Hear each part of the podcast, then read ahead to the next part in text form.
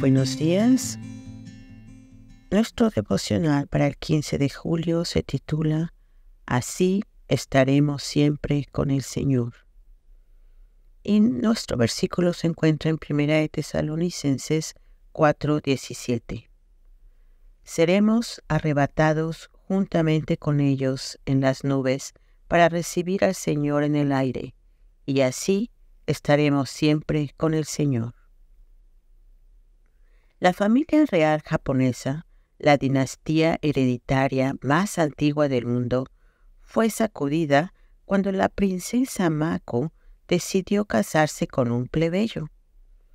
Todo comenzó cuando la princesa conoció a Kei Komuro, y tras un tórrido romance, la joven pareja decidió jurarse amor eterno mediante el sagrado matrimonio.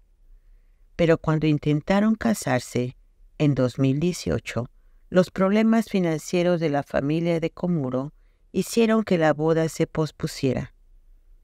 Luego de varios años tratando de ponerlo todo en orden, finalmente la corona nipona anunció que la boda se celebraría el 26 de octubre de 2021. De acuerdo con la ley japonesa, la decisión de Mako conlleva graves repercusiones. Al decidir casarse con una persona que no tiene la sangre real, lo que le llaman con un plebeyo, la princesa pierde su estatus y deja de recibir los beneficios que le otorga formar parte de la familia real. También ha renunciado al pago de 1.3 millones de dólares que normalmente se le da a un miembro de la familia real. Cuando decide dejar el cargo, ahora bien, tampoco hemos de creer que Komuro vive en la calle. Es un exitoso abogado que radica en los Estados Unidos, donde vivirá con Mako. Así que supongo que la princesa Mako seguirá llevando una vida muy placentera.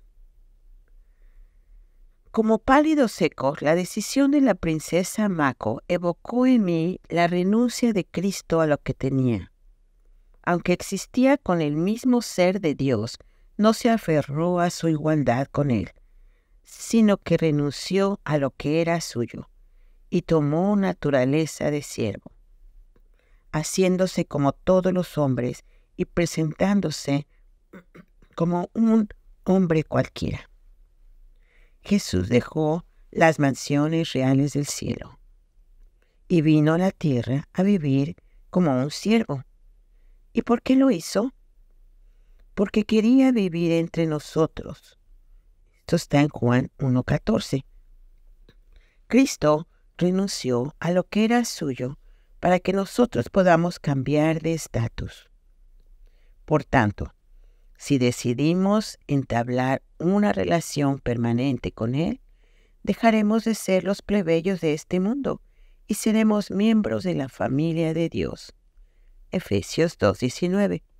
Y muy pronto, tal como nos ha prometido en su palabra, estaremos siempre con Él.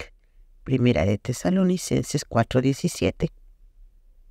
Mako no pudo llevar a Komuro a vivir a un palacio, pero Cristo, el esposo de la iglesia, que somos todos nosotros, sí lo hará con nosotros. Qué linda promesa. Mantengamos esto en nuestros corazones.